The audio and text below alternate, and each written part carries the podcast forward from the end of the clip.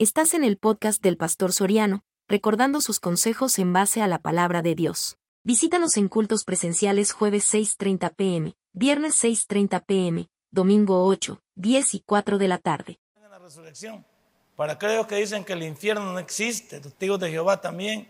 Para aquellos que el cielo no existe. Entonces, ¿qué es? Pero si se predica de Cristo que resucitó de los muertos, ¿Cómo dicen algunos entre vosotros que no hay resurrección? 15, 12. 15, 12. Hoy sí. Va a disculpar que eh, tengo Alzheimer por rato, se me va la.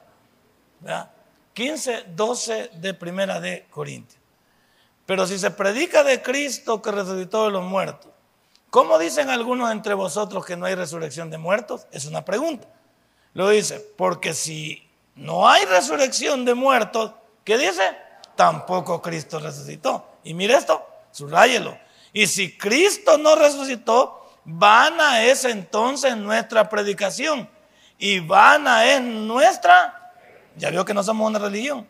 Y somos hallados falsos testigos de Dios porque hemos testificado de Dios que Él resucitó a Cristo, el cual no resucitó, si en verdad los muertos no resucitan. Porque si los muertos no resucitan, tampoco Cristo resucitó. Y si Cristo no resucitó, vuestra fe es vana. Aún estáis en vuestros, Padre y buen Dios, qué lindo eres. Porque tu palabra es preciosa. Es lo mejor que nos puede haber pasado. Y esta mañana vamos a estudiar, Señor, el significado de la resurrección. Y vamos a entender qué significado tiene y qué nos deja a cada uno de nosotros para poder impactar la vida de aquellos que no te conocen. En el nombre de Cristo Jesús hemos orado. Amén y amén. La palabra resurrección no es más que alguien vuelva a la vida después de haber estado muerto. Oiga bien, para que nadie se le tome el pelo. La palabra resurrección tiene que ver con volver a la vida después de haber estado muerto. El punto es que en la Biblia hubieron personas que resucitaron, volvieron a la vida, pero volvieron a morir. ¿Va entendiendo bien, por favor?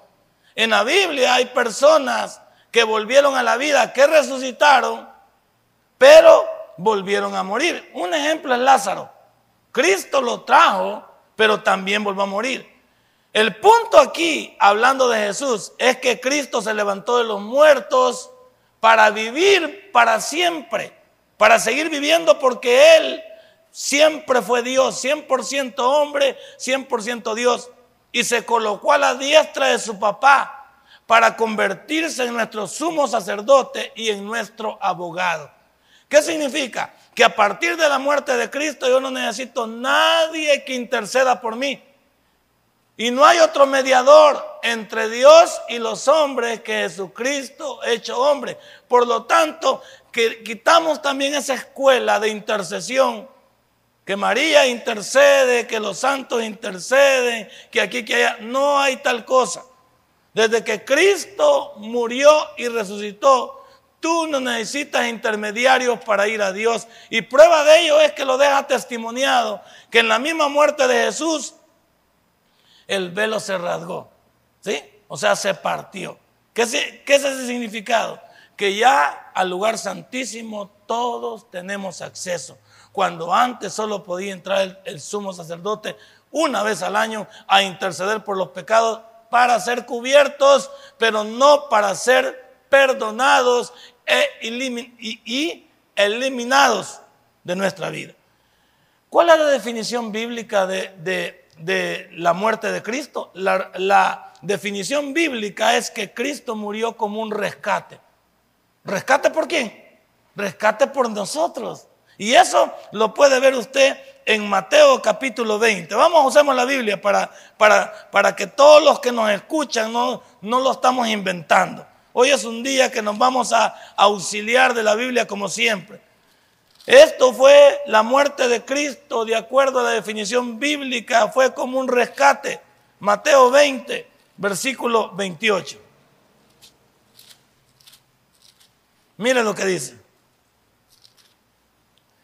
Como el Hijo del Hombre no vino para ser servido, sino para servir y para dar su vida en rescate. ¿Por qué? Es correcto. Entonces la definición bíblica acerca de la resurrección tiene que ver que Él nos rescató. ¿De qué nos rescató? De nuestra vida lamentable de pecado en que nosotros vivíamos. Y Él, Él se entregó por nosotros. Él dio su vida en la cruz del Calvario por nosotros. Por eso es que la resurrección tiene que ser no solo un evento que trastorne la vida de las personas un día, sino que tiene que ser un evento que transforme la vida de las personas para toda su vida. Si Él nos rescató porque estábamos vendidos al pecado según Romanos 7:14, según Romanos 7:14, tú y yo estábamos vendidos al pecado. Es decir, vivíamos en esa vida desorientada, en esa vida sin sentido, pero que Él al vernos dijo, yo puedo con ellos, porque sabemos que la ley es espiritual, mas yo soy carnal vendido al pecado. Es que el ser humano no puede ser perfecto. Es que el ser humano necesita de Jesús. Es que el ser humano necesita que Jesús lo rescate de su vida natural en que vive de pecado. Por eso, nosotros estábamos para una condenación eterna. ¿O no era para eso que estábamos? Sí, de acuerdo a Romanos 6:23. ¿Qué es lo que dice Romanos 6:23? Que de memoria se lo puede. Por cuanto todos pecaron y estaban destituidos de la gloria de Dios, dice ahí. ¿ah? destituidos de la gloria de Dios, porque la, perdón, porque la paga del pecado es muerte, mas la dádiva de Dios es vida eterna en Cristo Jesús, Señor nuestro. ¿En qué estábamos nosotros entonces? Tu vida y mi vida, antes que Jesús viniera a morir, era una vida vendida al pecado y Él en realidad condenaba esa vida de pecado, pero por eso se hizo pecado por nosotros y nos salvó. Además de ser un rescate, la muerte de Jesús también es una propiciación. Eso lo podemos ver nosotros en Romanos 3:25. Romanos 3:25, que Él se hizo una propiciación por nosotros. Él es quien nos dio sentido a nuestra vida. 3:25. Mire lo que dice en Romanos 3:25. Su muerte fue una propiciación. A quien Dios puso como propiciación por medio de la fe.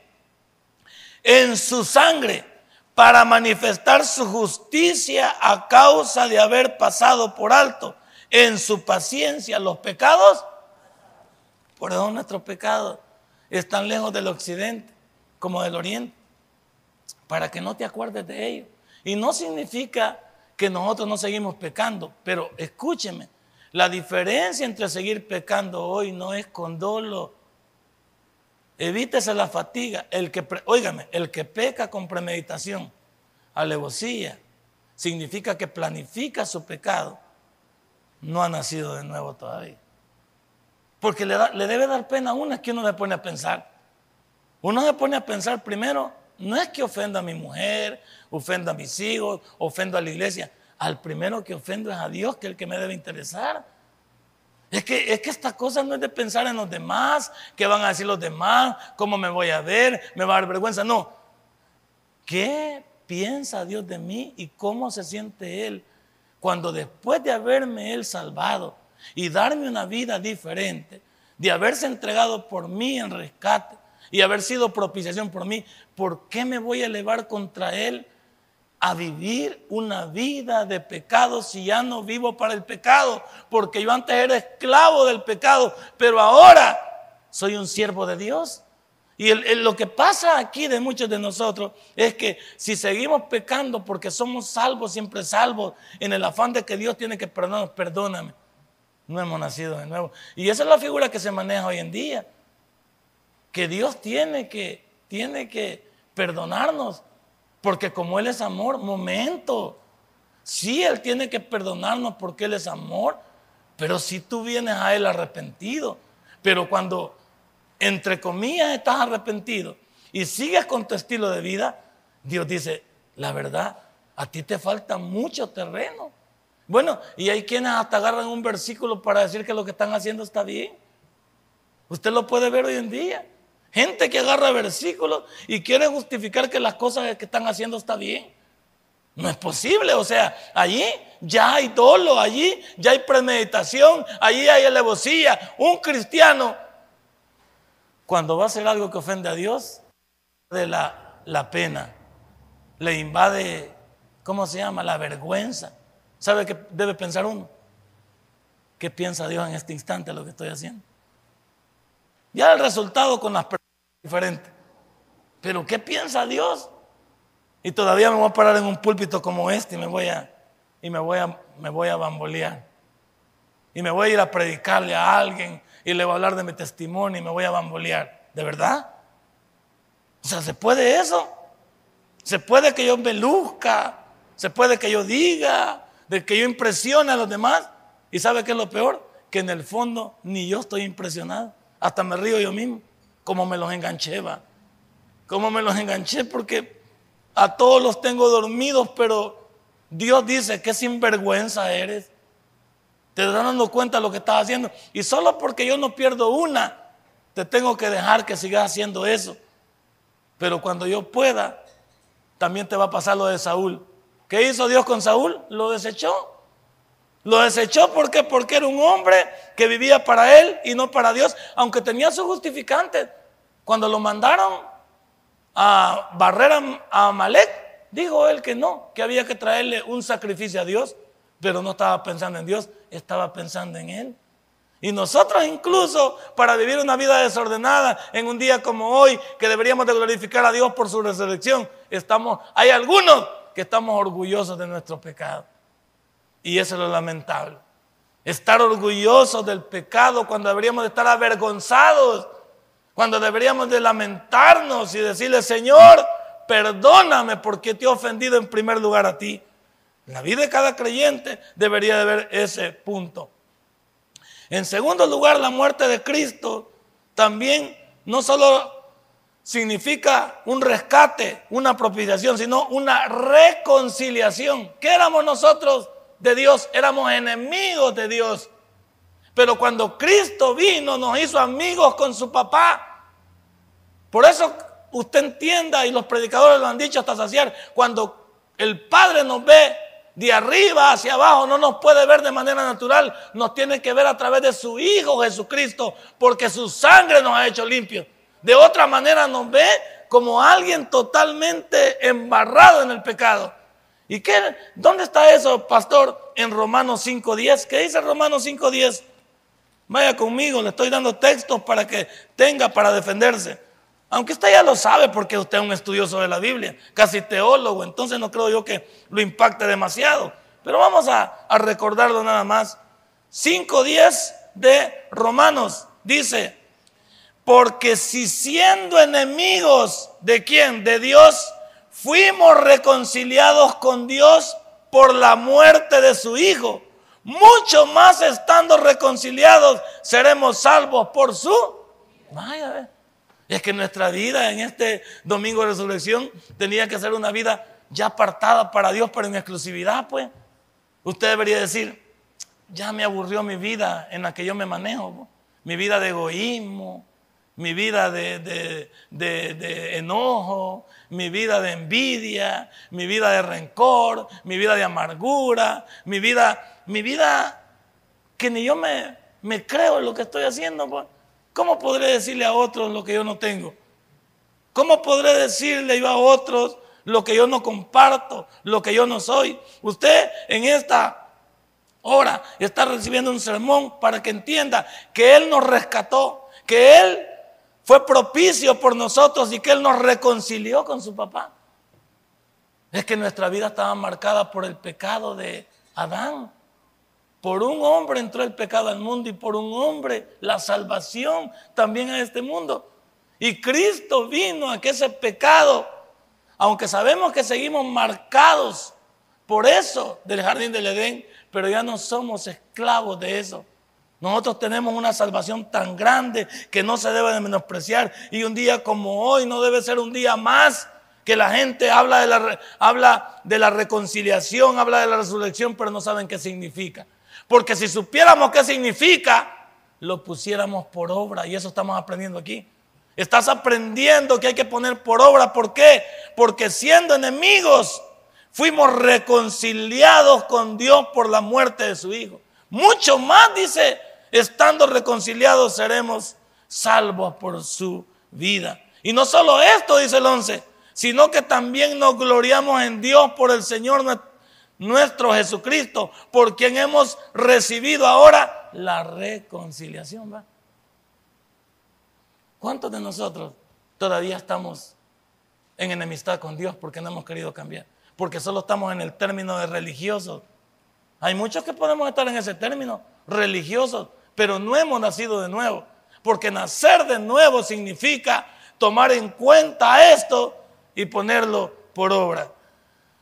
No solo Él nos rescató, se hizo propiciación, nos reconcilió, sino que Él nos sustituyó en la cruz de Calvario, imagínate.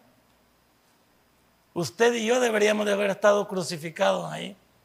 A usted y a mí nos hubieran tenido que meter esa lanza. A usted y a mí nos tuvieran que haber puesto los tres clavos. A usted y a mí nos tuvieran que haber puesto esa corona. A usted y a mí nos tuvieran que haber azotado. A usted y a mí nos tuvieran que haber puesto esa cruz y llevarla. Y darnos hasta que muriésemos. Pero Él, imagínese, nos sustituyó. ¿Dónde lo dice, pastor? Veámoslo en Isaías 53, 6, para comenzar, donde nos habla esos versículos del Antiguo Testamento, proyectan lo que Jesús iba a hacer después de 700 años. 53, 6.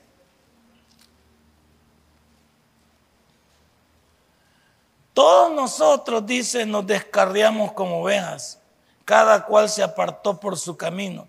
Mas Jehová en el futuro Jesús cargó en él el pecado de...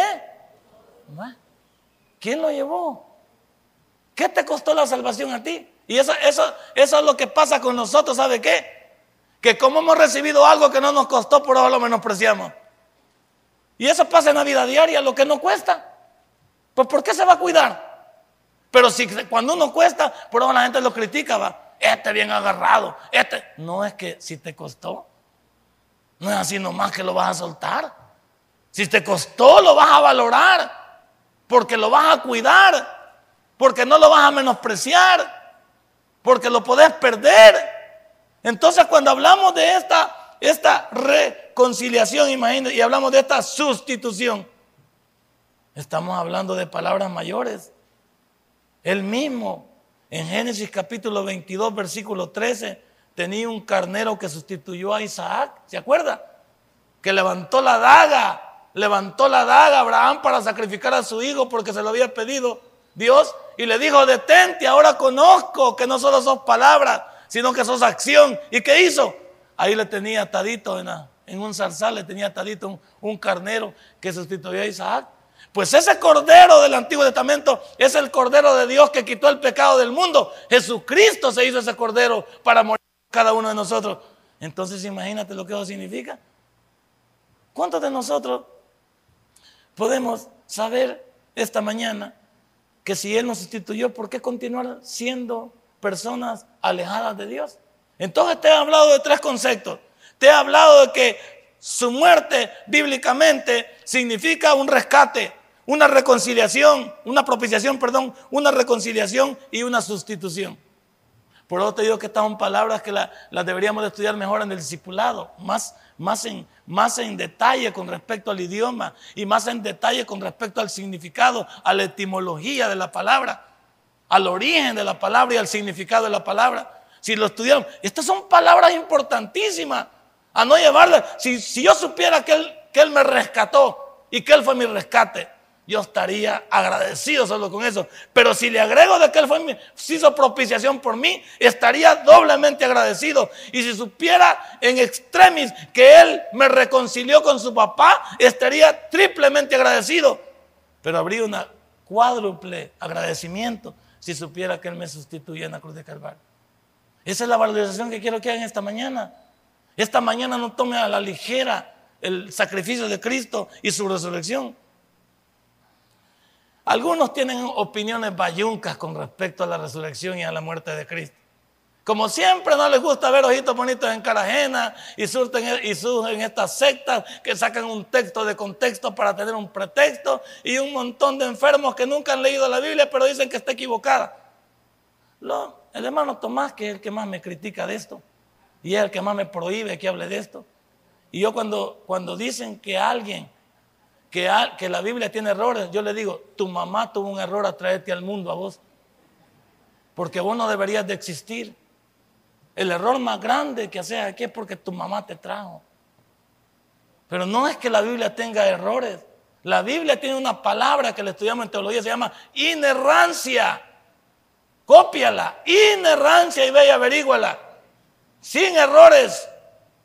Inerrancia. No rancia, inerrancia. Significa que la Biblia no tiene absolutamente un error. Entonces, ¿por qué la gente ni la ha leído? Es como esa gente que alega y ni sabe. A mí no me gusta platicar con gente que es perder mi tiempo, pues no, no, ni sabe lo que estamos hablando. Solo son inventos. Pero cuando usted está hablando con alguien y, y, sigue el tema, pero sustentado sobre la base del conocimiento, eso, bingo. Hay gente que habla de la Biblia, pero ni la conoce. Si algunos le mandado de adorno aquí, ¿ven? O para taparnos o para pegarle tal vez a alguien pero no nos sirve para mucho. Si no leemos ni la Biblia. Dígame cuánto ha leído usted hasta el librito. ¿Cuánto puede? No le temerías a los testigos de Jehová. No le temerías a los mormones. No le temerías al noticismo. No le temerías a la secta, la secta más pintada. No le temerías. Porque tú sabes sobre cuál es tu base. Tu base es la palabra del Señor. Y ella tiene el sustento que todos debemos de conocer. Bueno, algunos dicen que la muerte de Jesucristo fue un accidente. Así dicen. Que Jesucristo murió en un accidente. O sea que su muerte surge como algo que debía de pasar. Él murió porque, ¿sabe qué dicen algunos? Porque él fue tonto. Porque se ofreció. Pues. Entonces murió como cualquier otro que estuvo en el lugar equivocado a la hora equivocada. ¿Cuál es la refutación que cada cristiano debería tener contra esto? que lo que Jesús hizo fue establecido antes de la fundación del mundo. Su papá se puso de acuerdo con él antes de la fundación del mundo para poner eso en perspectiva sabiendo que el hombre se iba a equivocar. Por eso nosotros no estudiamos en teología las doctrinas bíblicas a la brava. Estudiamos teología propia primero para definir quién es la Trinidad. Y después de eso estudiamos antropología para saber quién creó a ese hombre. Y después de estudiar antropología, Estudiamos la amartiología para entender que ese hombre se rebeló contra su creador. Pero también estudiamos después seguidamente la soteriología para entender que Dios no lo sorprende a nadie. Tenía un A bajo la, pasión en perspectiva también. Entonces, la, es fatalidad que nosotros le demos en nuestro estudio de pastor y venir bien informado y alguien nos va a sorprender que la muerte de Cristo fue nada más accidente. Por eso tú debes refutar eso diciendo que esto fue un plan establecido desde antes de la fundación del mundo. Mateo 16, 21. Mateo 16, 21. Copia los textos, no venga solo a pasar el tiempo. Identifíquese, por favor, documentese. Algunos se extrañan de los versículos, pero porque nunca los han estudiado. 16, 21 de Mateo. ¿Lo tiene? Desde entonces Jesús, desde entonces comenzó Jesús a declarar a sus discípulos que le era necesario ir a Jerusalén y padecer muchos de los ancianos, de los principales sacerdotes y los escribas, y ser muerto y resucitar al tercer día. ¿Cómo lo sabía? ¿Cómo sabía esto él? Porque era algo que ya estaba profetizado. Porque era algo que ya estaba, ya estaba puesto. Si esto no era nuevo, esto era ya algo que ya estaba establecido por Dios para que sucediera. ¿Dónde está el accidente entonces? Si él mismo dice, señores, para poner en evidencia y perspectiva la muerte de Jesucristo, así como yo pongo mi vida, así también la vuelvo a tomar. O sea, nadie me la quita. El hecho que lo hayan apresado, que le hayan puesto una corona, que lo hayan azotado, que lo hayan clavado y que lo hayan colgado, no significa que Dios no podía liberarse. Allá en una porción que vimos esta semana, en la semana de la pasión, dice, ¿acaso no pensáis cuando Pedro sacó el, machete y le pegó un machetazo a, Malco y le voló la oreja? ¿Qué le dijo Dios? Guardad el machete mojoso, guardadlo por favor y le voy a restablecer la, la oreja a este. Te voy a decir algo, si yo quisiera que alguien me defendiera, ¿llamaría cuántas legiones? 12 legiones. Y cada legión, según los romanos, estaba compuesta por 6 mil hombres. ¿Cuántos son? 72 mil. Los que no saben matemáticas vayan después a multiplicar. Son 72 mil hombres. Entonces, bicho, yo mando, puedo mandar a llamar a 72 mil y me los acabo a todos estos paleros que vienen ahí porque iban con palos y iban con piedras a querer traerle. Dice, ha salido conmigo como con un ladrón, como alguien que no tiene. Yo podría haber llamado a 72 mil ángeles y los hago pedazos. Pero él no quería demostrar eso. Él quería, venía con el objetivo de entregarse por la humanidad y no lo, y no lo entendieron todavía. Entonces no es un accidente, es algo establecido por Dios desde antes de la fundación del mundo. En segundo lugar, otros dicen que él murió como un mártir. Está de moda eso de que alguien muera por los demás. Gandhi, Gandhi fue un hombre que luchó por la India y siempre implantó un hombre que implantó una cosa diferente, que nunca luchaba con nada, sino solamente con recibir. Fue un hombre que siempre estuvo en exclusividad para recibir, nunca levantaron la mano. Eso es lo que vendía Gandhi, que iban a luchar sin ninguna arma. Y logró. Ahí tenemos también a Nelson Mandela que se acaba de morir. ¿Cuánto tiempo estuvo Nelson Mandela recluido en ese lugar que hasta lo han vuelto hoy un lugar de turismo? Creo que estuvimos como 26 años o no sé cuánto. 22 años, imagínense. Estuvo recluido y salió solo para ser el presidente de la unidad en Sudáfrica. Han habido hombres, ha habido Confucio, la OCEA, han habido gente pensante y gente que se ha entregado. Aquí al mismo Monseñor Romero lo tienen como mártir. Así lo tienen la figura que marca aquí y lo que lo ha llevado a que hoy lo canonicen. Sí, pero la pregunta es, ¿Jesucristo fue ese tipo de mártir? ¿Que su muerte fue como la de cualquier otro que se entrega por la humanidad? Eso es. Para esos que le dicen eso, usted debe contestarle de esta manera.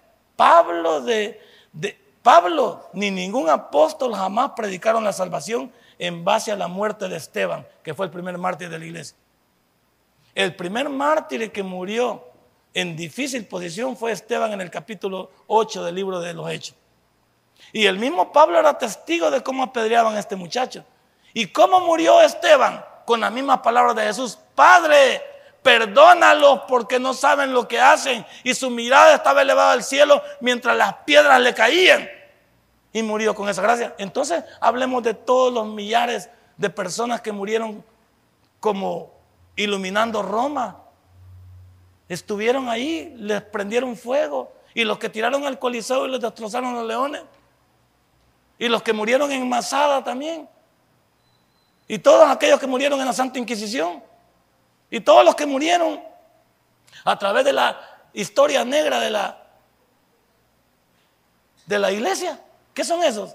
Pueden ser una categoría de mártir, pero Jesús no fue un simple mártir. Jesús es el Hijo de Dios que vino a morir por toda una humanidad.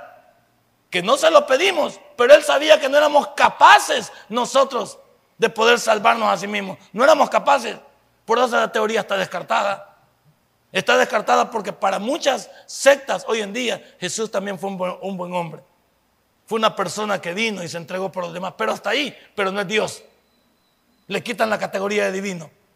Y eso es lo que no está bien. En tercer lugar, muchos dicen también que esto tiene que ver con la moral. Muchos dicen que la muerte de Jesús tiene que ver con un ejemplo moral. Es decir, que esos sufrimientos deberían de ablandar a los seres humanos. Hey, mire, agarrémonos de esto. Por mucho que vean los diez mandamientos, ven hard, vean esto, si ablanda a la gente usted. Solo lloran un ratito y de ahí vuelven a salir al pecado.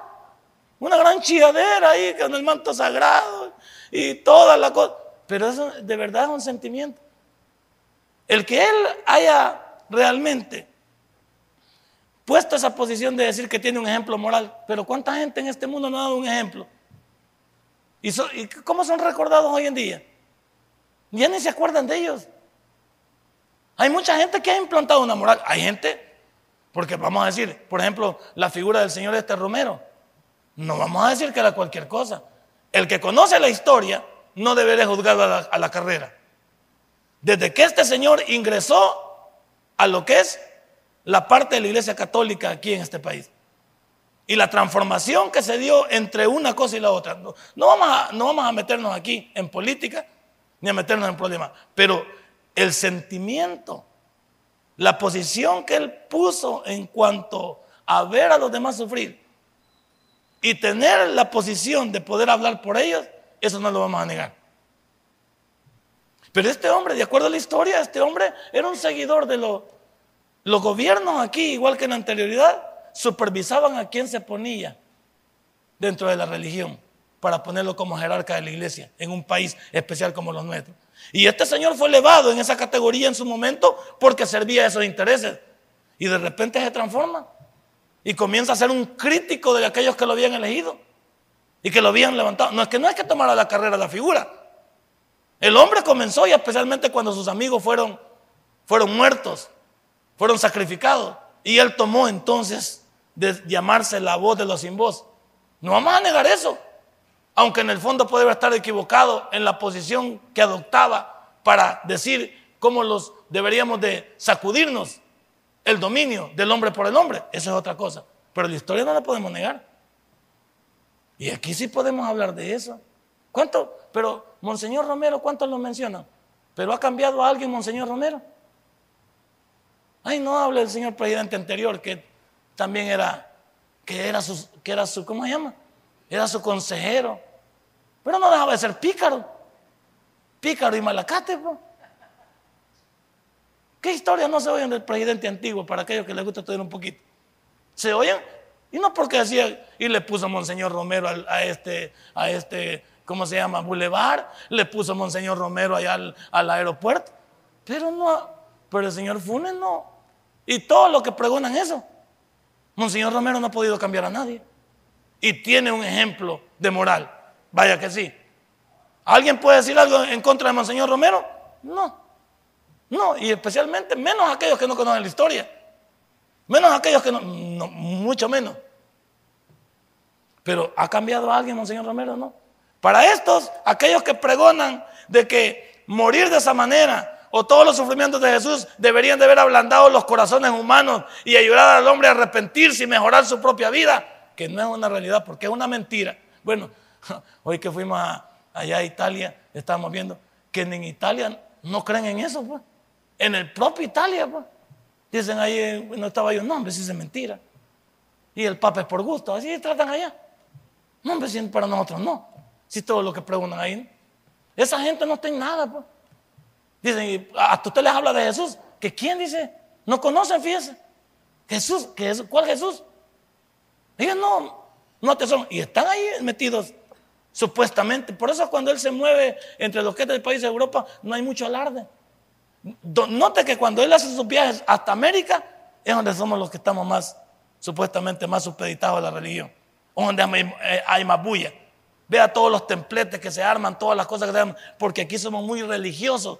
Y no se diga México. Que donde, ¿Por qué crees que tiene su base allá para llegar más seguido? Porque es la base típica de la religión.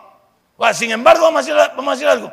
No ha cambiado a nadie. ¿Y, qué debería de contestarle a alguien que me dice que la, la teoría del ejemplo moral ayuda en algo? Yo debería decirle, esto es falso porque el significado de su muerte fue primordialmente para perdón de pecados. Para eso murió Jesús. Jesús no murió para que lloráramos por él, o porque dijéramos que buen hombre, o porque dijéramos pucha. No, él murió porque quería regalarnos una salvación y que usted la tomara para perdonar nuestros pecados. ¿De qué sirve que yo vea a Jesús, llore, haga patalé, si nunca le recibo ni vivo como Él quiere? ¿Sabe qué? El sacrificio de Jesús fue nulo. Porque de haber tomado es esa salvación que Él me ofreció y que no me cuesta nada. ¿Qué, le cuesta al mundo la salvación? Nada, pero no quieren, con que todavía no cuestiona. Va, a la calle y dice, ¿usted cree en Cristo? Sí, como no, Jesucito, el colocho, el carpintero, no, como... Y le dice, ¿quisiera recibir a Jesús? No, mira, ella no, mira. Entonces, ¿por qué ese cambio tan brusco?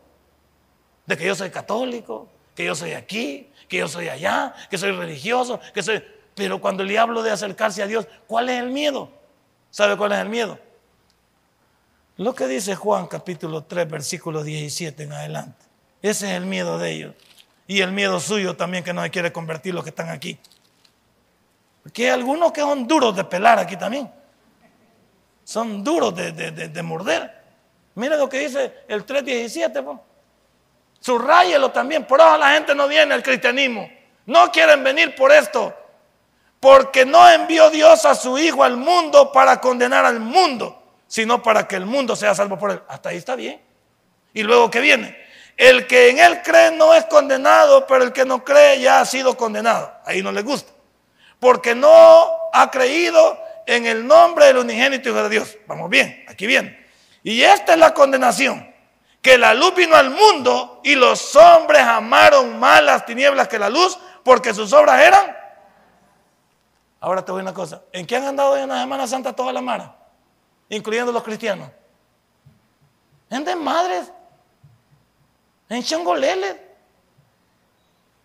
Sí, algunos que hemos andado hasta en danzones, pues. No hemos estado ahí adentro, pero así de afuera hemos estado saboreando, oyendo también las partes del mundo. Se acaba de morir don Aniceto Molina, que todos decían que, era cristiano, ¿se acuerdan? Pero no dejó de cantar las canciones léperas que tenía. El problema que yo no, yo no, le digo como ¿Cómo podemos seguir cantando las canciones todavía y saber que ya son? Hay gente que sí. Por ejemplo, yo admiro a este señor a la enésima potencia y la verdad, lo admiro no solo como cristiano, sino como ser humano, a Oscar Medina. ¿Qué tío que digo de Oscar Medina yo?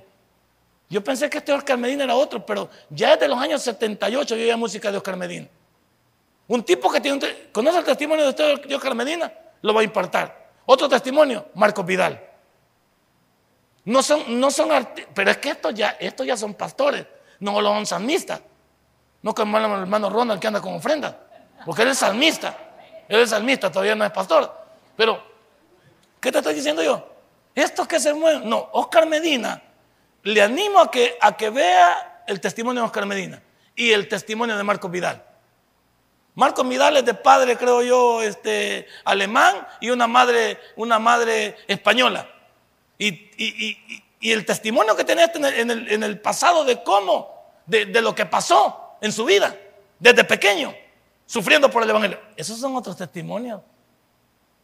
No como el señor este, el de la, el de la bilirrubina, ¿cómo se llama? Juan Luis Guerra. Ellos dicen que se ha arrepentido. Pero ya con todo ese pito que tiene, ¿para qué sigue cantando? Pues? Ya se hubiera dedicado ¿a, a, a poner una iglesia, a alabar a Dios ya completamente. Pero sin 440 ya, pues. Pero no quieren. ¿Sabe por qué? Porque la fama de este mundo todavía los ala. Porque no quieren perder que la gente los admire, les eleve como ídolos.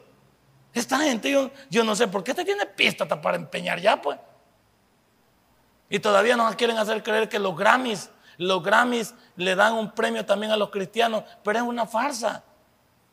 ¿Por qué? Porque los Grammys es una posición totalmente malévola y humana para tratar de llamar y meternos a los cristianos. ¿Dónde está la señora Yuri? Que dijo que venía al cristianismo. ¿Qué terminó diciendo la señora Yuri? Que los cristianos no podemos darles de comer con sus hijos. Como don Pura Uva, ¿se acuerdan don Pura Uva? Más. Don Pura Uva también dijo que los cristianos no le podíamos dar de comer. Se equivoca entonces el, Pura Uva, porque los cristianos no podemos dar de comer, pero Cristo Jesús sí le puede dar de comer, Él sí le puede dar de comer, pero como no confían en Él, a eso me refiero con Oscar Medina. Oscar Medina, desde que yo lo conozco, ha cantado siempre la misma música. Marcos Vidal, desde que lo conozco, ha cantado la misma música.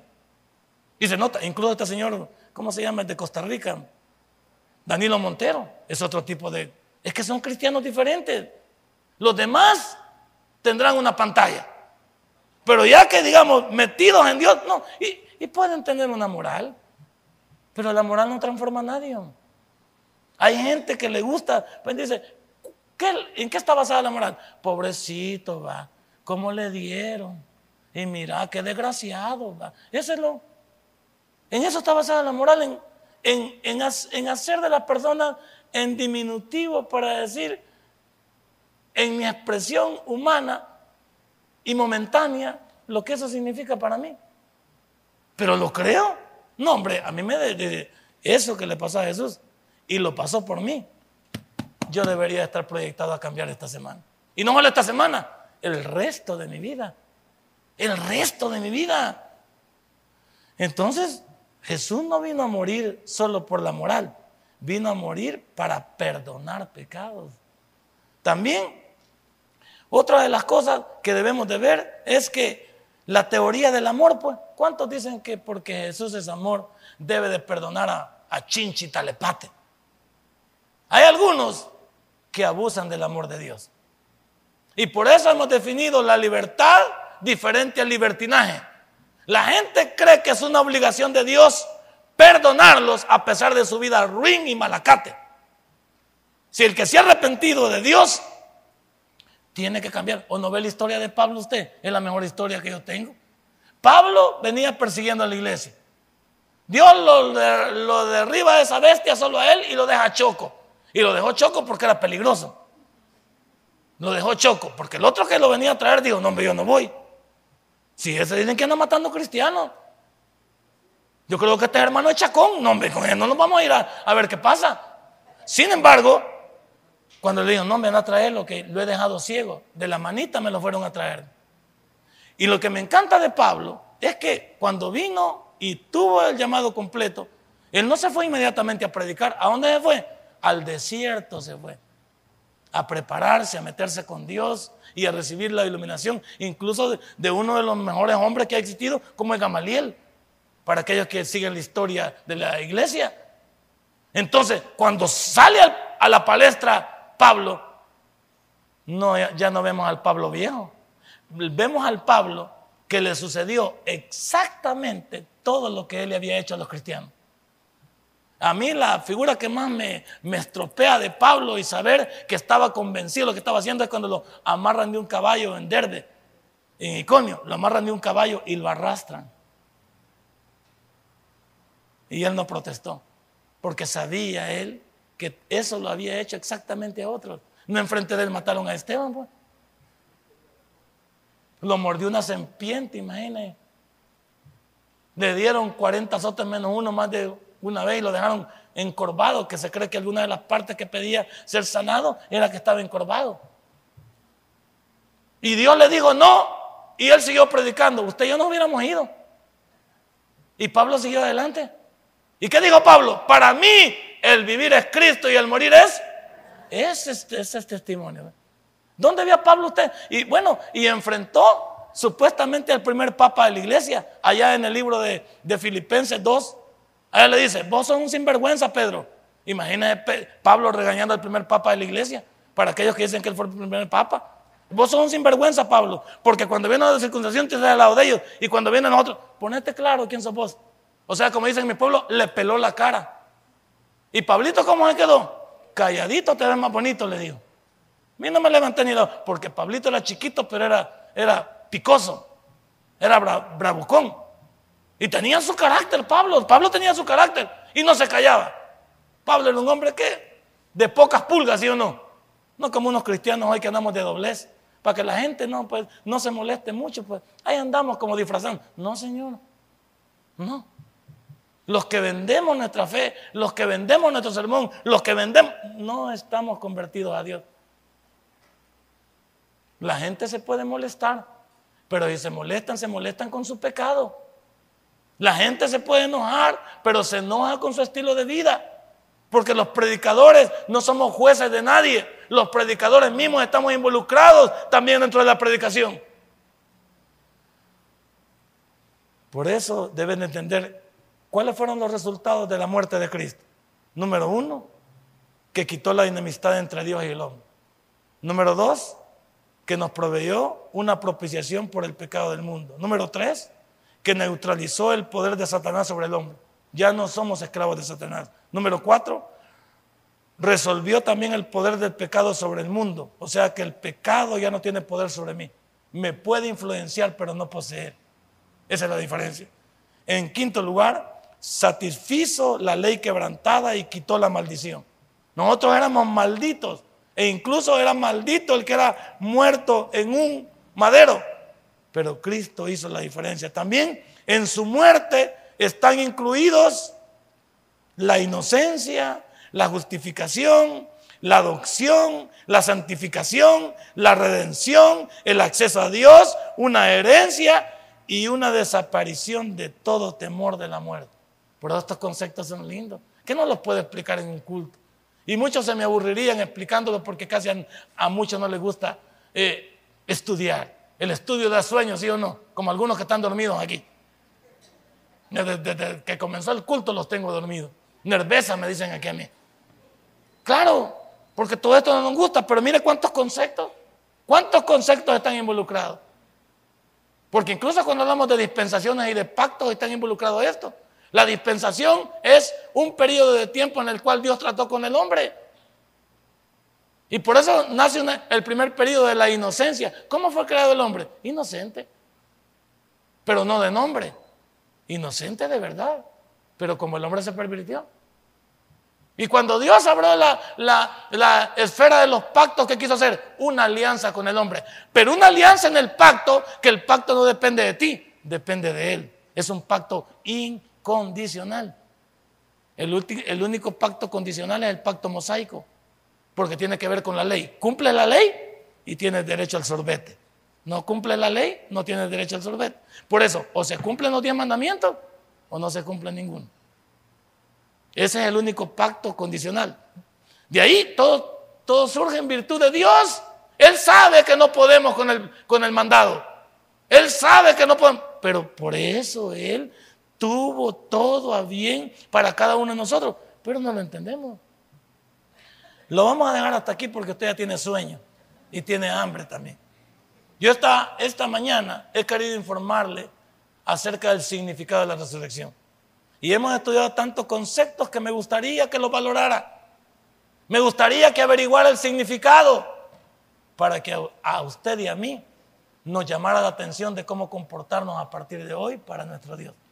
Si usted le teme a Dios, no le tenga miedo, simplemente téngale respeto y que nos dé vergüenza cuando nosotros no podemos sustentar nuestro llamado en el entendido que Cristo ya murió por nosotros en la cruz de Calvario. Denle un fuerte aplauso a. Padre, buen Dios, te doy gracias esta mañana. Hemos hablado del significado de tu muerte y tu resurrección. Si este mensaje ha impactado tu vida, puedes visitarnos y también puedes buscarnos en Facebook como Tabernáculo Ciudad Merliot. Sigue con nosotros con el siguiente podcast.